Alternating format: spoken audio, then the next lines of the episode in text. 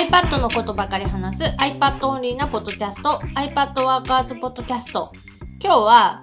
1月も特別開催で Obsidian 講座をするのでその話をします12月にノートの添削っていう言い方をしたらいいのかな。 Obsidian で個人的に一番重要だと思っているのが、そのノートをアトミックにするということだと思っているんだけれども、なんかそのサンプルのノートというものを実例を見せてもらいながら、こうしたらいいんじゃないっていう話をするっていうのをやったんですが、一つやって分かったのは、人のやつだと難しい。考えないといけない要素がすごく増えてしまって、その、その人と1対1でこうしたらいいんじゃないっていう話だったらスムーズにできると思うんだけど、なんかその人が書いたノートをもちろん事前に練習はしているんだけれども、それを見せてもらいながら、こう、こうしたらいいんじゃないですかっていうのをこう同時に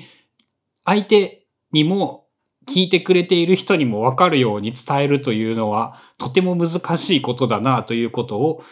まあ分かってはいたんだけど分かっていた以上に難しくって。よくある、その、このアプリを使ってここのボタンを押すとこういうことができますよみたいなのってすごいそのセミナーとかでも話しやすいこと。まあ簡単だからね。で、見せやすいし、わかりやすいんだけど、でもそうじゃなくって、まあそういうのって、やっぱ調べればわかるし、こういうことがやりたいっていうのがあるなら、もうそれのキーワードで検索したりとか、今だとその YouTube とかで検索すると動いているところがもうそのまま見えたりするので、すごく簡単にそういう情報は手に入る。でも、じゃあなんでそれをするのかとか、どうすればいいのかみたいな、そういうところが結局はなんか知りたいことで、思ったのが、まあそれって自分でさ、やればなんとなくわかるんだよね。まあやればやるだけ結果が出てくるから、その結果を見て、なんかもう一回計画をし直すっていうあの、トライアンドエラーなのかな？で、それをずーっとずーっと地道になんか繰り返していけば、いつかは、まあ、できるんだけど、そこをすっごいショートカットできる方法っていうのがあって、それがその誰かの考えてることとか、誰かのやってることをトレースするみたい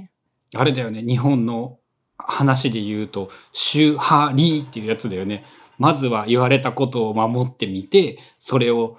あえて崩してみて、そこから離れて、こう技能というものは完成するみたいなやつ。で、えっ、ー、と、まあ今、春菜さんが喋ってくれたことを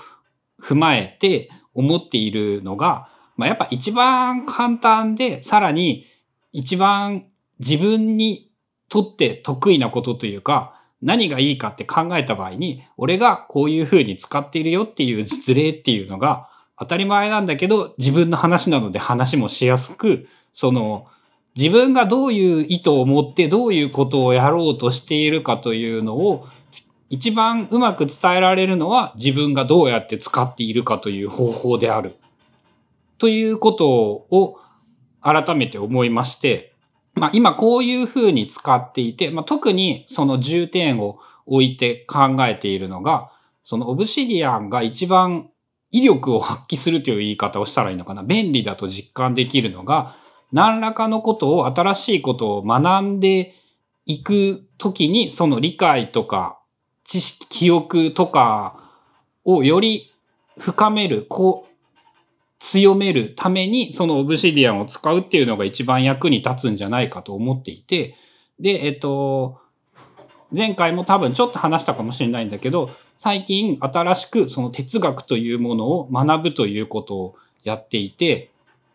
なんか日常的にどうやってノートを使いながら、どういうふうにその勉強ノートみたいなものを作っているのか、書いているのか、みたいなことを、その、なんでなのかっていうのとか、実際にどういうものを書いたのかっていうのを見せながら話せたら、こう、まんま真似する必要なんてないと思うんだけど、あ、こういう使い方もあるのねっていうなんかヒントになるんじゃないかなと思いまして。 Obsidianがそもそも、まあ、すっごい大雑把なカテゴライズをすると、ノートアプリ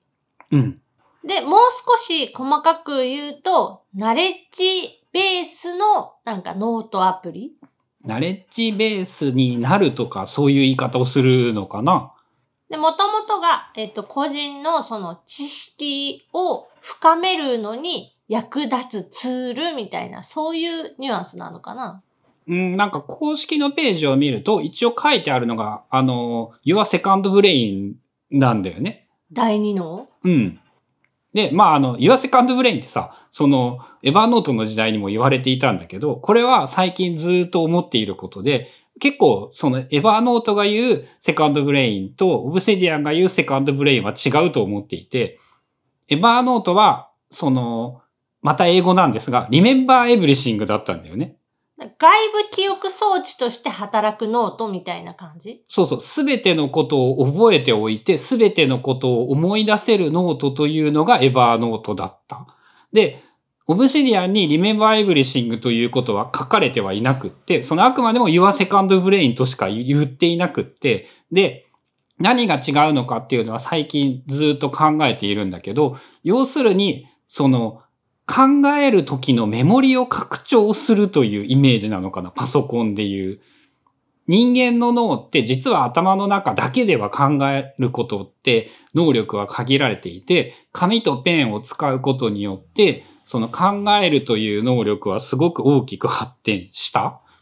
それはやっぱ書いて見えるようになったから、一時的にあ覚えておくということをその書くことによってできるようになったっていうのがあると思うんだけど、それがそのデジタルツールによってもう一段階、さらにそれをつながるとかリンクする、検索するということも活用することでもっとその能力が拡張できるようになった。だから記憶の拡張じゃなくて思考力の拡張みたいなイメージと言ったらいい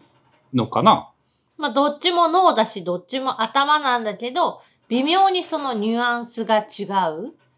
っていうのはなんとなくは自分でも感じていて、まあ、最近その iPad でよく使うアプリとかも、ネットワーク系の、なんて言うんだろう、ノート同士がリンクできるアプリっていうのをすごいよく使っていて、まあ、基本メインは Obsidian なので、Obsidian をパソコンと iPhone と iPad とで使っているっていう感じ。で、まあ、何がいいかって一言で説明するのはものすごく難しいんだけど、結局のところ、その分かりやすく説明すると、えーリンクができるからっていう説明になっちゃう。で、なんでリンクできるといいかっていうと、頭の中で考え事しているときに、無意識にやっぱその過去の経験だったりとか、知識だったりとか、そういう自分の頭の中に入っているものを、こう、つな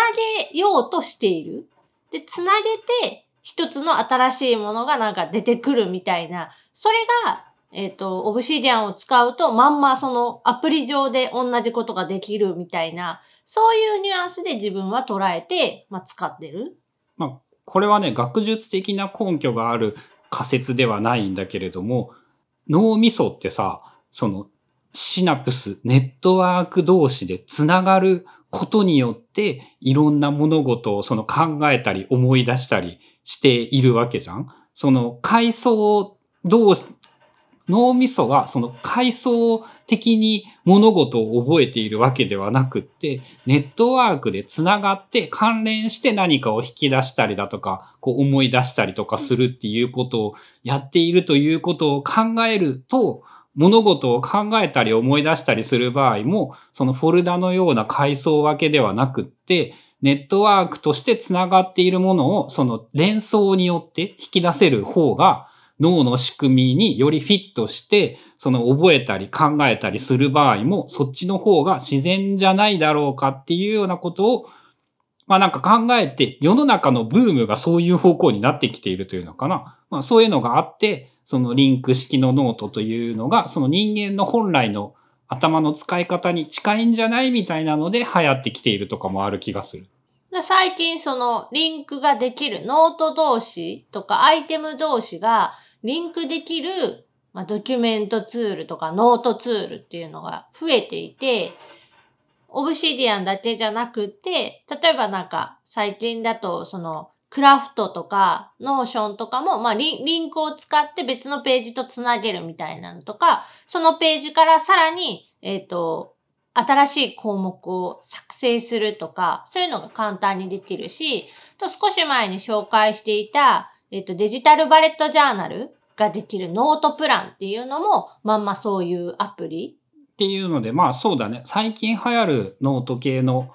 ツールというものは、やはりリンクは、そのど、どこまで重きを置くかは別にして、それなりの重要度でなんか扱われているような印象はあるね。ただこれに関して言うと、その1年間、えー、 Obsidianとか、まあそういう別のノートアプリとかを使って感じたことが、まあ最初はさ、何をつなげればいいのかが意味不明だったっていうのうーん、そうか。俺、その似たような概念で言うと、スクラップボックスは、えっと、その前に1、2年使っていたから、その、ある程度感触として違和感はなかったけど、でも振り返ると、あの、もう2年前に帰って、そのスクラップボックスを使い始めたばっかりの頃とかは、その、わからんかった気がする。あるのも、スクラップボックス自体はアカウントも持ってるし、ノートも作っていたんだけど、iPad でその専用のアプリがないこともあって、すごい使いづらかったから、そこまでたくさんは作ってない。なんかね、映画のデータベースみたいになってそうそう、それはデータベースでいいものになってしまうんだよね。ネットワークの管理をする必要はなくって、その、見た映画のリストというのは、要するにだから Notionの方が便利になんだよね。でそういうのもあって、結構迷走していた時期もありつつ、でもその後2020年の、えー、9月10月ぐらいに Obsidianっていうまあ、この当時はパソコンにしかなかったソフトだけど、それが出て、これはどういうものなんだろうかってやっていくうちに、その、それもまた最初の1年ぐらいは多分結構迷走していて。迷走なんやね、そこ。何をリンクしたらいいのかとか、どういう使い方をすればすごいいい感じになるのかって、まあそもそもそういうのが好きだから iPad のアプリにしろ、新しい Web サービスにしろ、新製品にしろ、なんかどういうものなんだろうかとか、どういうことができるんだろうか。で、それによって自分のその今やっていることとかできていることがどう良くなるんだろうかみたいな、そういう実験的なことは昔からずっと好きなので、ずっと続けてはいて、で、多分1年、もうちょっと経って、やっと最近、あ、こういうことが便利なんだっていうのが、なんとなくそのオブシディアについては分かってきた？まあ、その点で言うと、その、今だと二人力で俺が考えるのと春菜が考えるのと両方分あるから、一人だけで考えているよりはちょっと幅が広かったり、そういうようなこともなんかメリットとしてはあるかもしれないよね。そう、こういう、こういうことなのかなっていう会話を重ねることもそうだし、えっと、一時は、そのノート添削、春菜のノートをゴリュゴさんにノート添削をしてもらったりとかもしてて、あ、そういう考え方もあるんだ、みたいなのとか、実際に目次ノート、インデックスノートみたいなものを見せてもらって、そうか、これを作ることに意味があるんだ、みたいなのを発見したりとかは結構あった。うん。で、俺は俺で、その、春菜が使っているのを見て、あ、こういう風に使えるんだとか、逆に、その、まあ言ったら教えている過程で、あ、そうか、こういう意味を考えて作っていたんだな、みたいなことも分かったりもしたとかはあった気がするし。最近はね、その知識をなんたらっていうのとはちょっと違うんだけど、自分の個人のそのデータベースっていうか単語登録的な使い方とかもしてて、まあ、英語がすごく苦手っていうのもあって、まあ、Apple Watch って綴りはいつまで経っても書けないし、あと、ペンシルキットとか、そういう iPad に関する用語とかも、正しいその大文字小文字、英語のえっ、ー、と、どっちが大文字で、どっちが小文字でとか、半角スペースを入れるのか入れないのかとか。その商標レベルでの、あの、英単語じゃなくって、その商品名、製品名、サービス名をがっつり正式に。っていうのも、えっ、ー、と、オブシディアンに入れておくと、まあ、ダブルカッコつけて、ちょっと打つと、まあ、変換候補でこう出てきて、で、さらにそのリンク先を確認しに行けば、その用語の説明とかも自分でその練ったやつ、公式のページを一応参考にはしてるけど、自分なりに説明を考えて、打った用語っていうのが書いてあるから、それをそのまま引用してきて、えっ、と別のコンテンツの時にペンシルキットとは、こういうこういうものなんだけど、これが良くってっていうのが書けたりもするし。今のとかもう完全にそのナレッジベースというやつじゃん。うん。で、その、簡単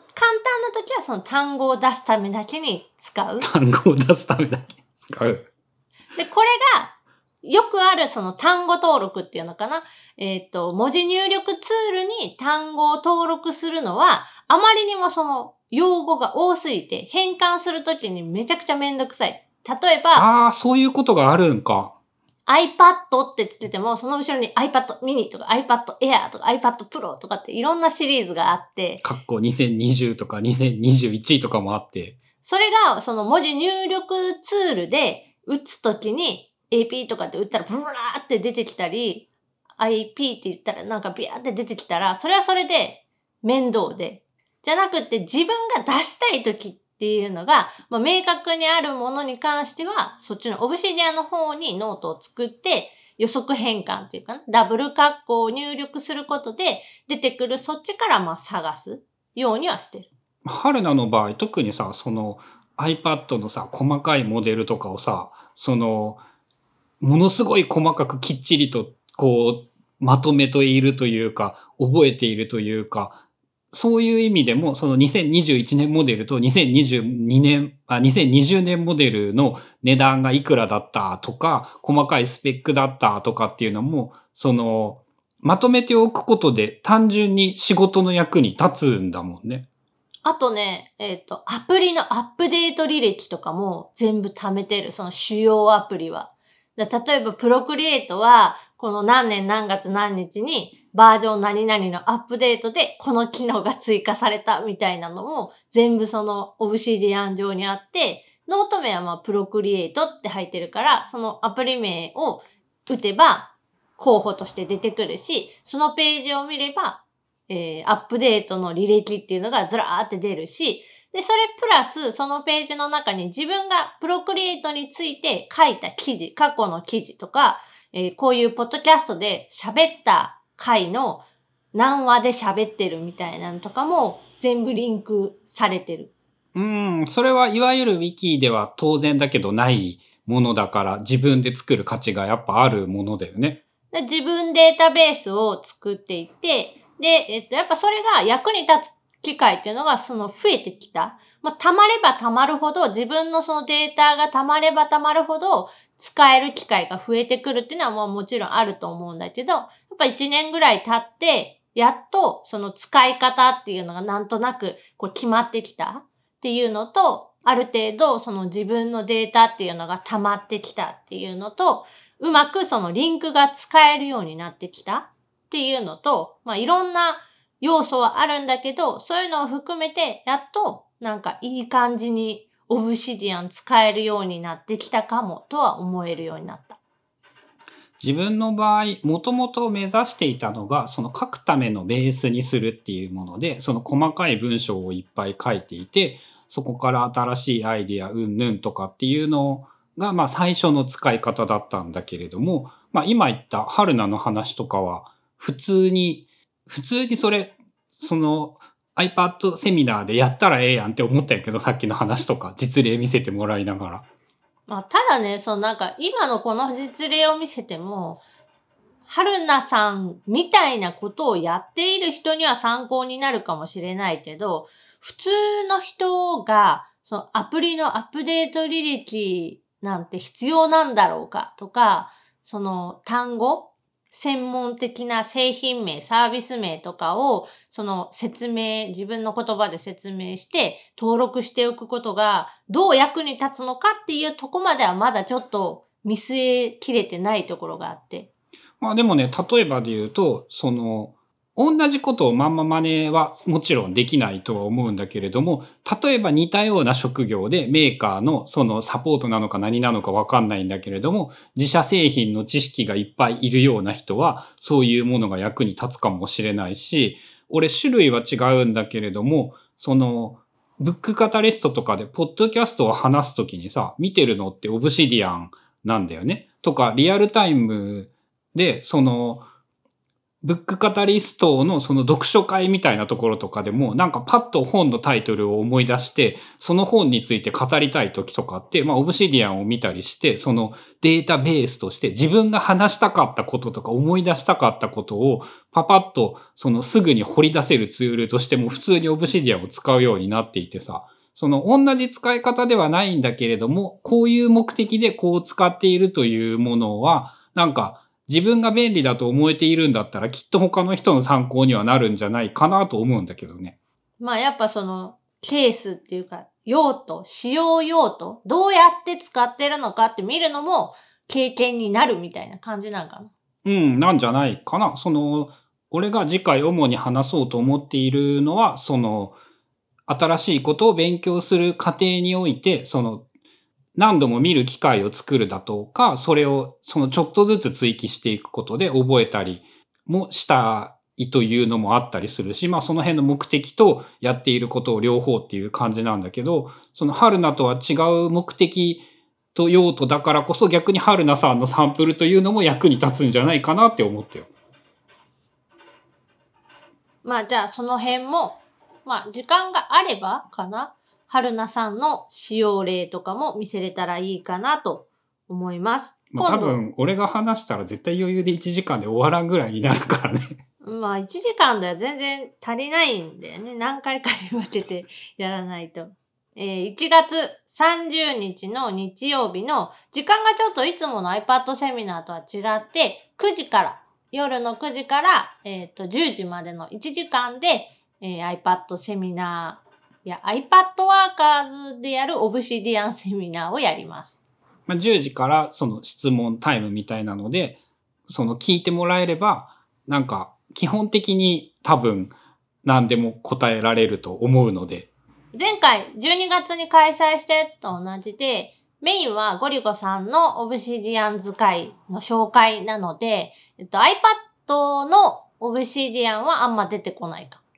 少なくとも iPad の画面を簡単に映す方法がないから全く出てこないです。なので、その別に同じことを iPad でできるけれども、iPad だとこう便利とか iPad だから何が便利という話は、えっ、ー、と、正直全く出てこないです。なので、まあ、オブシディアンをこういう風に使ってるよっていう、まあ、そういう紹介がメインになると思います。またよかったら、えっ、ー、と、iPad トワーカーズのプロメンバー限定で、まあ、アーカイブ配信はなしで、その当日参加できる人にだけまあ見せるみたいな感じで、え開催予定をしております。まあ、非公開のおかげでノート全部見せれるっていうのはあるからね。非公開ではないのか。一般公開ではないからっていうのか。もしよかったら iPad Workers の、えー、プロメンバーへの加入もお願いします。ということで、今日は、まあ、オブシディアン講座の話とか、まあ、オブシディアンってどういうものなのか、まあ、どういうとこが便利なのかみたいなお話でした。番組への感想やリクエストなどは、シャープ iPad Workers のハッシュタグをつけてツイートしてください。それではまた来週、iPad Workers Podcast でした。